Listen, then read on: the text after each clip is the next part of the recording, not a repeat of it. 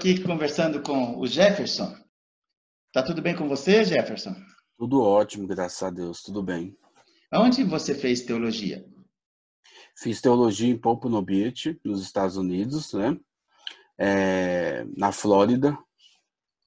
Flórida só tem brasileiro, né? Nem precisava é, saber falar inglês, então, quando você Não. foi? Nossa igreja, a instituição nossa aqui do Brasil, a Igreja Videira, lá chama Divine, né? E a gente fez lá teologia lá para poder ser enviado, né? É, e aí, aí depois aí você foi para Moçambique? Sim, isto. Fui para a Beira, para a cidade da Beira, uns mil e poucos quilômetros da capital Maputo, na, na província de Sofala.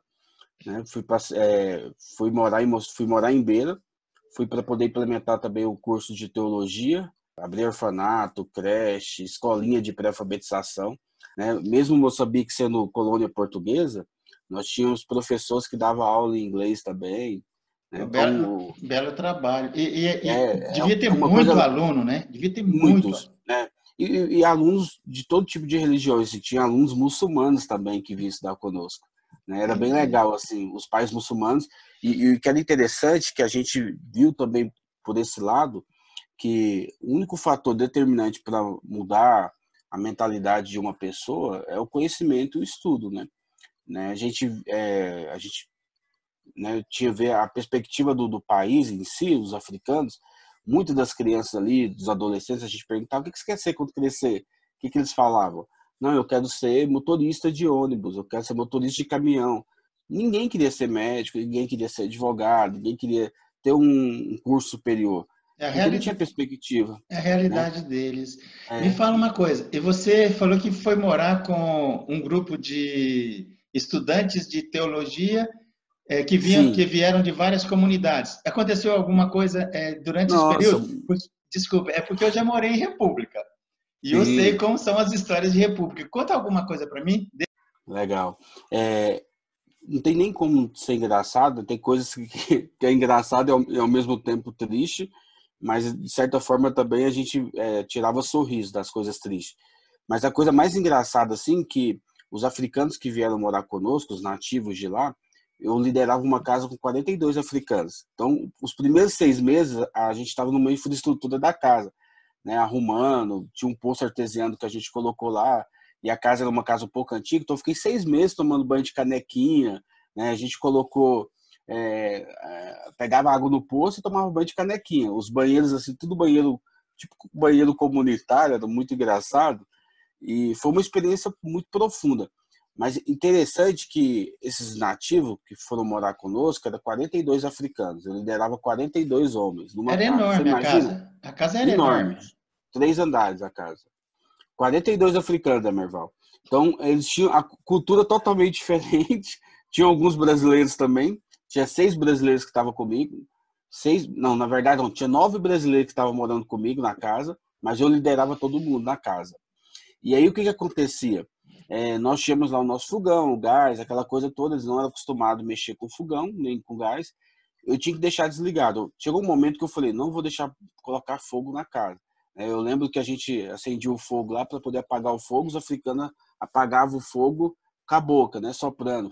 Ficava soprando.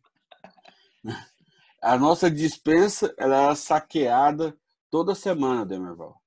Toda semana a nossa dispensa era saqueada lá, o pessoal. Eu tinha que fazer reunião com todo mundo. Vamos, vamos fazer uma reunião aqui. Quem que roubou a comida? Né? Eles escondiam a comida? Escondia a comida debaixo da cama. Era normal, né? Mentalidade de sobrevivência. Muitas pessoas passaram fome, aquela coisa toda, né? Você e, conseguia e... entender isso? Entendia. Eu sabia que isso fazia parte da cultura deles, que estava enrijecido, era algo muito forte. Eles queriam guardar porque eles tinham medo no, amanhã não ter comida, aquela coisa toda. Mesmo sendo cristão, a gente sabe que todo mundo tem suas debilidades, né? É, e era interessante que a gente teve que fazer um encontro para eles, assim, né? um encontro, um retiro espiritual. E mesmo no retiro, alguns caíram endemoniados. Então nem crente era. Né? mas, mas é normal isso, né? Lá, essa questão de possessão demoníaca, essas coisas são normais, porque existe muita questão mística lá, né? Muito forte. Para você, deve ter sido uma experiência interessantíssima. Você tinha saído é, de um país de primeiro mundo, onde você tinha estudado, e a sua filhinha que chegou aí? É, chegou. Ela gritou, papai. Depois eu edito, depois eu edito. Tá. Ou talvez nem edite. O, é. o, e você sentiu um impacto é, é, saindo de um país onde tinha fartura, você estava você estava na Flórida, né?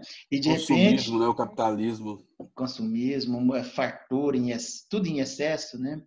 E aí de repente você chegou é, lá em Moçambique e você deve ter se deparado com uma outra realidade muito dura. Isso no Sim. começo te incomodou? Só, ah, querendo ou não, dá aquele impacto, né? Um choque cultural muito forte.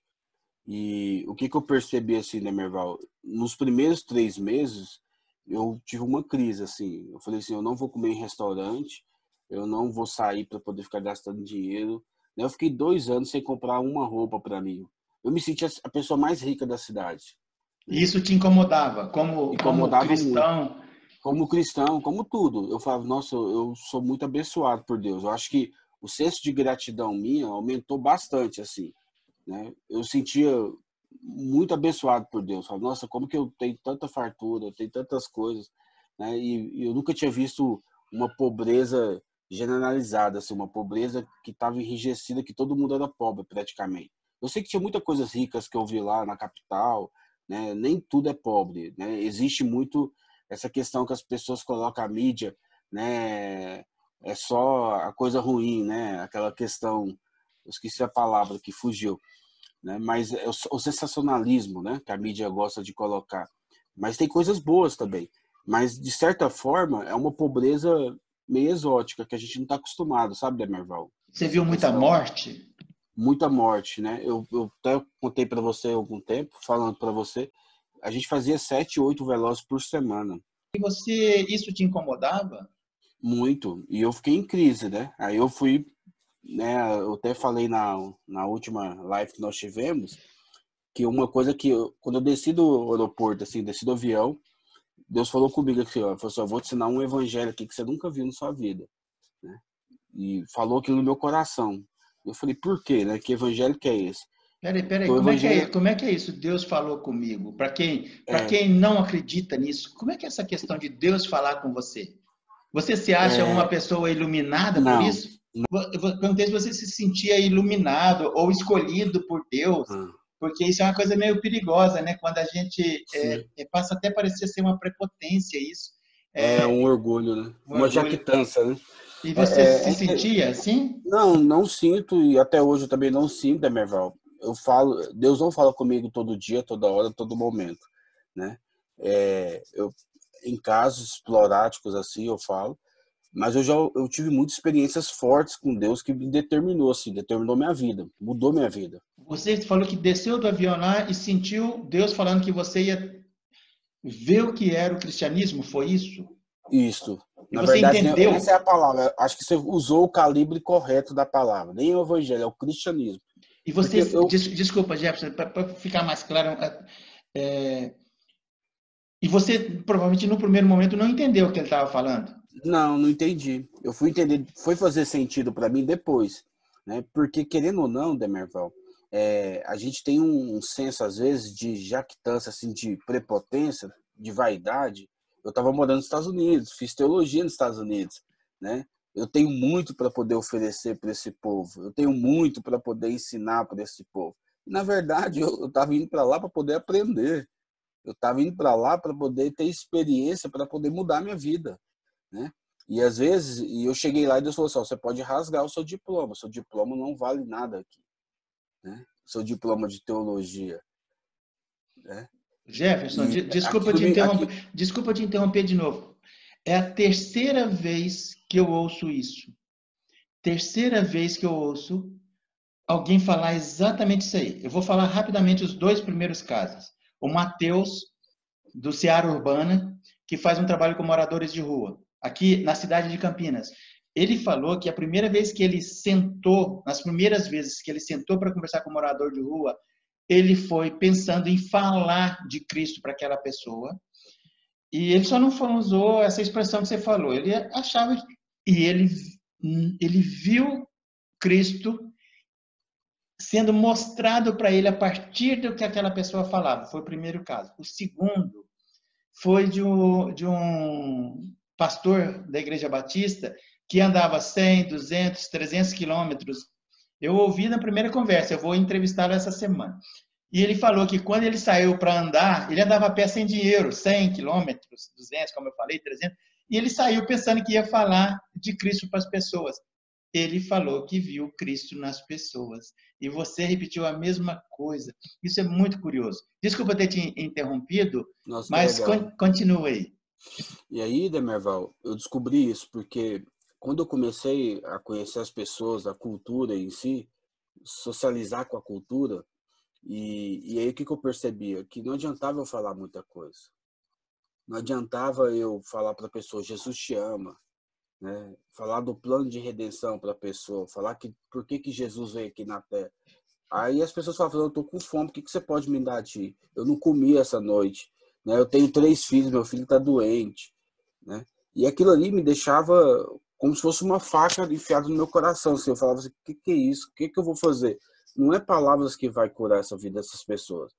E aí eu comecei a ter ação, comecei a ter atitude, comecei a servir, né? Comecei a fazer coisas assim que é, às vezes, às vezes não, não, não, consegue ver, perceber. E aquilo ali é, começou a gerar compaixão dentro de mim. E eu comecei a amar o ser humano conforme ele é mesmo, de fato. Né? E, e você é, chegou a se sentir é, impotente diante da realidade? Muito. É, essa é a palavra, impotente. Eu senti, eu falei assim, ó, eu não estou apto para essa função. Eu não Chegou a pensar pra... em desistir? Não, não cheguei porque eu estava muito convicto, assim, daquilo que Deus me chamou e, e daquilo que aconteceu comigo, de eu ir para lá, de responder. Porque de primeira mão eu não ia, não queria ir para África. É, eu, eu orei mesmo, fiquei uns 40 dias orando. Porque para tomar uma decisão dessa, para poder mudar, né? E aí eu fui, eu estava bem convicto, eu tinha uma palavra que era um tempo mesmo para poder aprender, para crescer em Deus. Né? E foi muito bom, assim. Então, essa, essa, essa desistência não. Mas tinha alguns picos assim que eu ficava mal. Que eu falava, nossa, que lugar que é esse, né? Aquele, aquele choque cultural, né? E aí você é, foi, foi buscar é, é, uma vida de mais intimidade com Deus em função Sim. disso? Aí eu gosto de falar nisso. Eu entrei numa lua de mel com Deus. Aí eu entrei, eu acho que eu converti mesmo de verdade, assim. Eu entrei nessa lua de mel com Deus, eu fui para o Senhor, comecei a jejuar, fazia 40 dias de jejum, até nesse jejum eu peguei salmonela, porque a minha imunidade estava muito baixa, e eu fiquei com dois meses, quase três meses de diarreia. E eu fui com seguro, né? Tinha um, porque a gente não podia viajar sem seguro de saúde e, e também do plano de saúde, que é um plano internacional que a gente fez aqui no Brasil. E eu fui para lá com esse plano. E eu tive que ir para a capital para poder se tratar também. Até um pastor amigo meu falou: Jefferson, se você não melhorar, você vai ter que voltar. Eu peguei malária lá também, né? Peguei salmonela. E jejuar num lugar hostil assim é muito perigoso. Porque você não pode estar com a imunidade muito baixa, né? Mas nesse tempo de jejum que eu comecei a fazer as coisas, eu fiz jejum de 40 dias. Eu nunca tinha feito, né? Lá, lá eu não sentia fome, né? Não, não queria comer mesmo, assim. É, lá porque é tranquilo, porque você está num lugar onde seu senso de gratidão é muito grande, você começa a se espiritualizar mais. Você começa eu falo que existe uma unção no propósito, assim. Isso é muito determinante, Demerval. Quando você está no cenário aonde te leva para Deus, lá me levava para Deus. E eu entrei na lua de mel com Deus, por isso que eu falo para você, essa questão de sintonia de, o Espírito Santo, relacionamento, quando você, você, é íntimo com Deus, você consegue ouvir a voz de Deus.